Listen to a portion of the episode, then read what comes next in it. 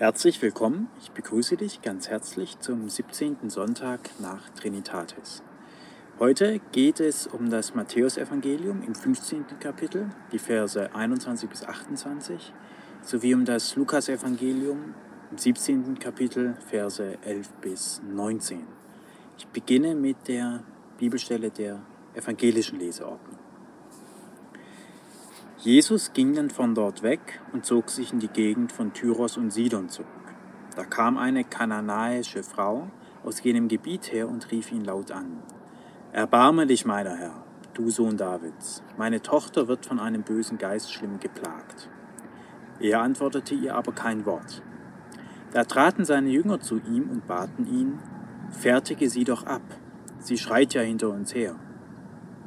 Er aber antwortete, ich bin nur zu den verlorenen Schafen des Hauses Israel gesandt. Sie aber kam, warf sich vor ihm nieder und bat, Herr, hilf mir. Doch er erwiderte, es ist nicht recht, den Kindern das Brot zu nehmen und es den Hündlein hinzuwerfen. Darauf sagte sie, O doch, Herr, die Hündlein bekommen ja auch von den Brocken zu essen, die vom Tisch ihrer Herren fallen. Da antwortete ihr Jesus, O Frau, dein Glaube ist groß, die geschehe, wie du es wünschest. Und ihre Tochter wurde von dieser Stunde an gesund. Wir haben in dieser Bibelstelle mehrere interessante Stellen. Wir haben zum einen natürlich wieder das Thema des Glaubens. Am Schluss sagt Jesus, O Frau, dein Glaube ist groß, dir geschehe, wie du es wünschst. Also es geht wieder um einen Kernaspekt, den Glauben. Zunächst aber lesen wir ich bin nur zu den verlorenen Schafen, Schafen des Hauses Israel gesandt. Und das klingt meines Erachtens erstmal seltsam, weil Jesus nimmt hier eine Ausgrenzung vor. Er sagt quasi, ja, ja, ich bin nur zu denen, ich bin Sohn Davids, also bin ich nur für die da, für dich nicht. Das ist ja das Erste, was er sagt. So, liebe Frau, für dich bin ich nicht da, du kannst schauen, wo du bleibst. Und es ist eine Sache, die so nicht zu Jesus passt. Und es gibt zwei Möglichkeiten, die ich sehe, das stimmigerweise zu interpretieren.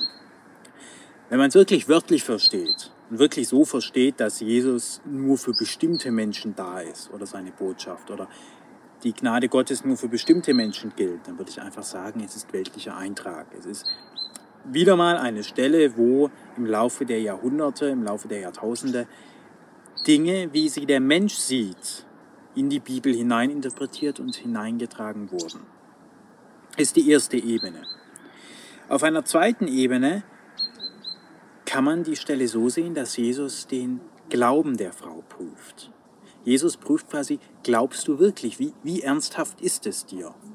Und das erreicht er eben dadurch, dass er die Frau erstmal zurückweist. Für dich bin ich da, nicht da. Es ist auch nicht recht, den Kindern das Brot wegzunehmen und den Hündlein vorzuwerfen. Also er, er demütigt sie ja fast. Er sagt quasi, du bist das Hündlein, die Kinder sind die Söhne Davids, also die Juden.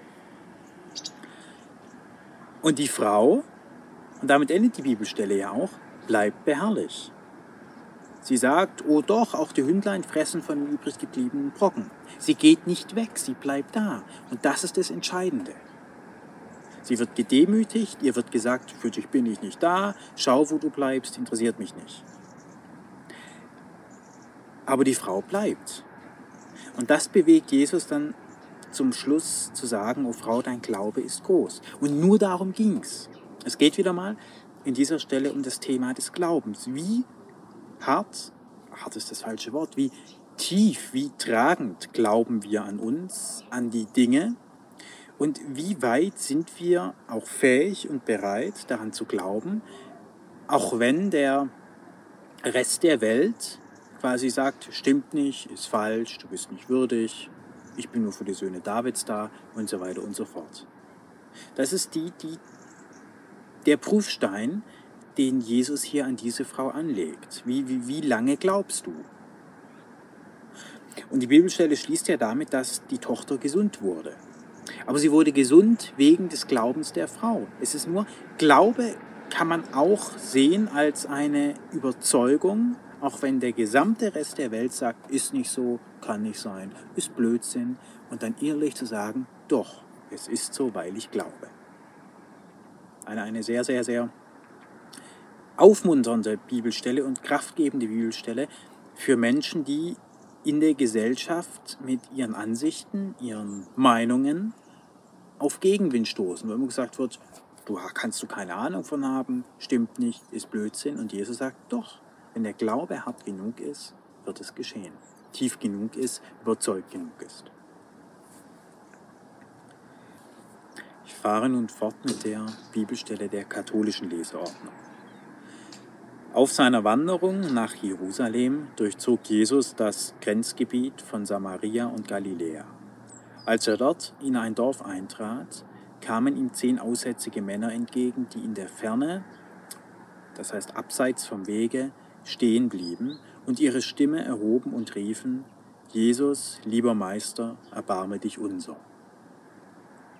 Als er sie erblickte, sagte er zu ihnen, Geht hin und zeigt euch den Priestern.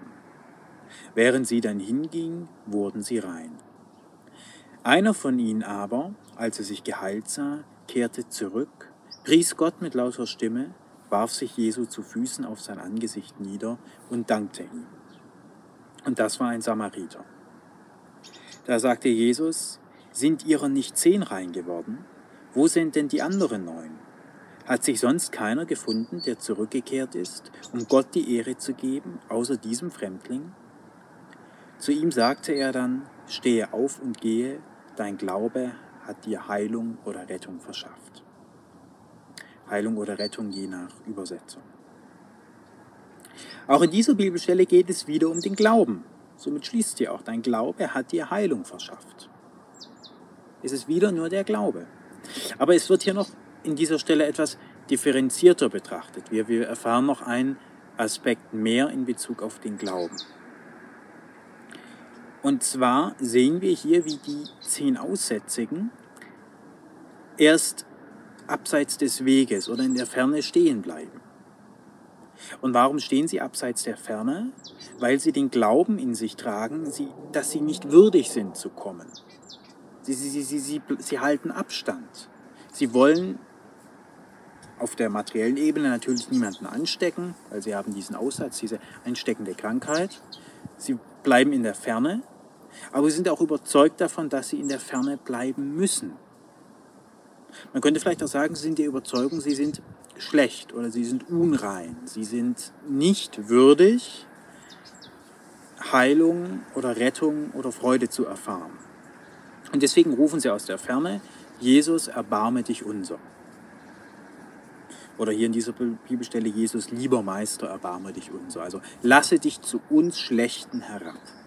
Das ist die Überzeugung dieser zehn Aussätzigen. Und Jesus sagt einfach nur zu ihnen, geht hin und zeigt euch den Priestern. Aber was er damit eigentlich sagt, ist, euer, euer Glaube, eu, eure Überzeugung, dass ihr falsch oder schlecht seid und euch nicht den Priestern, Priestern zeigen dürft, ist falsch. Der Grund, warum diese Aussätzigen eben nicht zu den Priestern gehen, ist ja ihr Glaube, sie dürfen das nicht, sie sind zu schlecht. Aber Jesus sagt, geht dahin.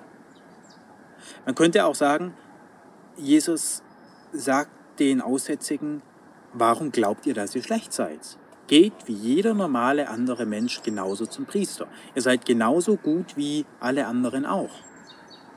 Im Grunde, er korrigiert, das Einzige, was er korrigiert, ist das Selbstbild der zehn Aussätzigen. Vorher dieses Selbstbild, na, ich bin schlecht, ich darf nicht, ich bleibe weit ab des Weges, bloß nicht zu nah heran, ja, ich bin ja schlecht. Und, hm. und deswegen brauche ich auch einen Meister, der sich meiner erbarmt.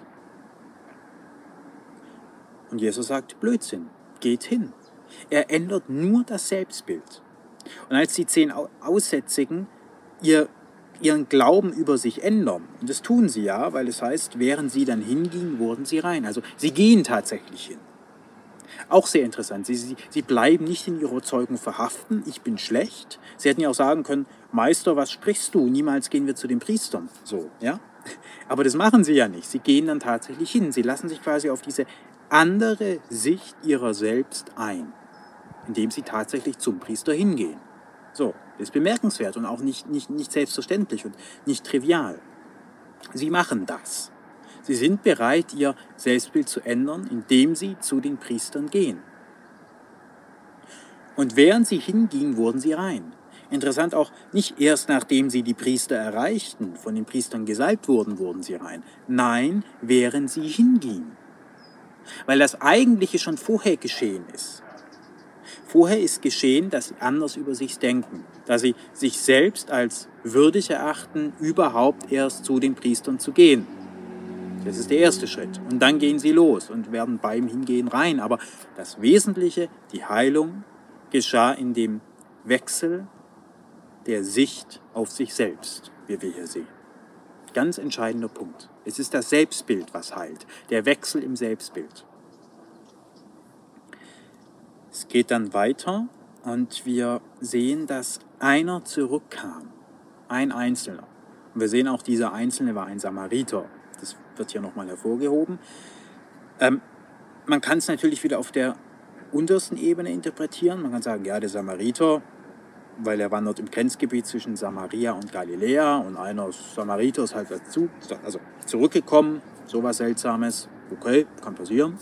Quasi der Fremde irgendwie. Ähm, man kann Samariter aber auch als Synonym für einen Menschen verstehen, der anderen gerne hilft oder der anderen dienlich ist. Und diese Interpretation bevorzuge auch ich. Und da ist doch spannend, warum ausgerechnet der zurückkommt. Und zwar nur der. Die anderen neun erfahren auch Heilung, erfahren eine Änderung ihrer Selbstsicht, aber nur der Samariter erkennt diese Hilfe, kehrt um und dankt Jesus dafür. Und hier wird meines Erachtens ein Grundprinzip wieder mal deutlich, ein geistiges Grundprinzip nur was man selbst tut, kann man in der Welt auch erfahren. Und wenn der Samariter ein Mensch ist, der anderen hilft, der für andere da ist, der sich um andere kümmert, dann erkennt dieser Mensch auch in besonderem Maße, wenn jemand anderes für ihn da ist. Nämlich in dem Fall Jesus. Was hat Jesus getan? Jesus hat ihm dabei geholfen, die Sicht auf sich selbst zu verändern. Und das ist der Samariter als einziger in der Lage zu erkennen, dass das eine Leistung ist, dass ihm da geholfen wurde und folglich dreht er um. Die anderen nicht. Das heißt jetzt nicht, dass wir alle helfen müssen, aber es heißt, dass wir, wenn wir gewisse Dinge in der Welt sehen wollen, wahrnehmen wollen, sie selbst tun müssen. Wenn wir also Hilfe haben, erfahren wollen, müssen wir anderen helfen. Aber nicht, weil es irgendein moralisches Gesetz gibt, weil es halt so dasteht, weil es quasi eine Pflicht ist, sondern um das erkennen zu können. Und ich meine sogar, es reicht sogar die geistige Haltung der Hilfe. Es reicht, es ist wieder im Grunde eine Selbstbildfrage. Ähm, sehe ich mich selbst als ein der Hilfe fähiges Wesen an? Und dann wird mir auch Hilfe gegeben, weil quasi geben und nehmen aber einem bestimmten Grad das Gleiche ist. Aber hier sehen wir quasi nur der Samariter kann das quasi erkennen, wertschätzen die Hilfe, weil er sie selbst oft gibt. Die anderen neun haben sie genauso erfahren, aber sie können das nicht erkennen. Und das ist wieder so dieser praktische Aufruf der Bibel, wo Jesus sagt, wir sind eigentlich Herr unserer Welt. Der Glaube ist das, was uns trägt, was entscheidet. Aber wenn wir die Welt gestalten wollen oder andere Dinge in der Welt sehen wollen, dann müssen wir anders über die Welt denken. Und wenn wir anders über die Welt denken, handeln wir auch anders. Das ist keine Frage. Aber es beginnt mit dem Denken. Und an allererster Stelle beginnt es, wie in dieser Bibelstelle sehr deutlich, damit, wie wir über uns selbst denken. Was unser Selbstbild? Ich lade dich auch heute dazu ein, eine Minute in die Stille zu gehen und diese Worte auf dich wirken zu lassen. Ich sende hier tatsächlich jeden Sonntag eine Minute Stille, fast Stille, wenn das Flugzeug nicht da wäre, damit du tatsächlich auch die Möglichkeit hast, in die Stille zu gehen und es jetzt zu tun.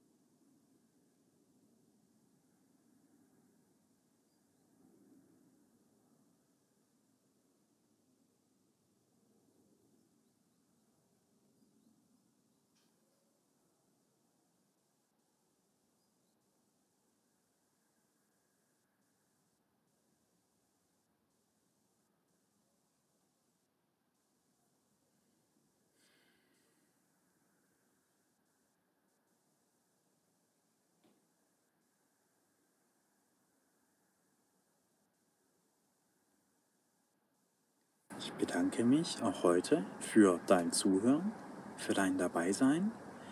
Wünsche dir für die kommende Woche alles Gute und das Motto der Woche ist dieses Mal, dein Glaube hat dir Rettung verschafft. Und ich wünsche dir, dass es dir in der folgenden Woche gelingt, die Wirkung, die Macht deines Glaubens anzukennen und dein Selbstbild zu überdenken. In diesem Sinne wünsche ich dir eine neue Woche mit viel Ruhe, innerem Frieden und geistiger Gelassenheit.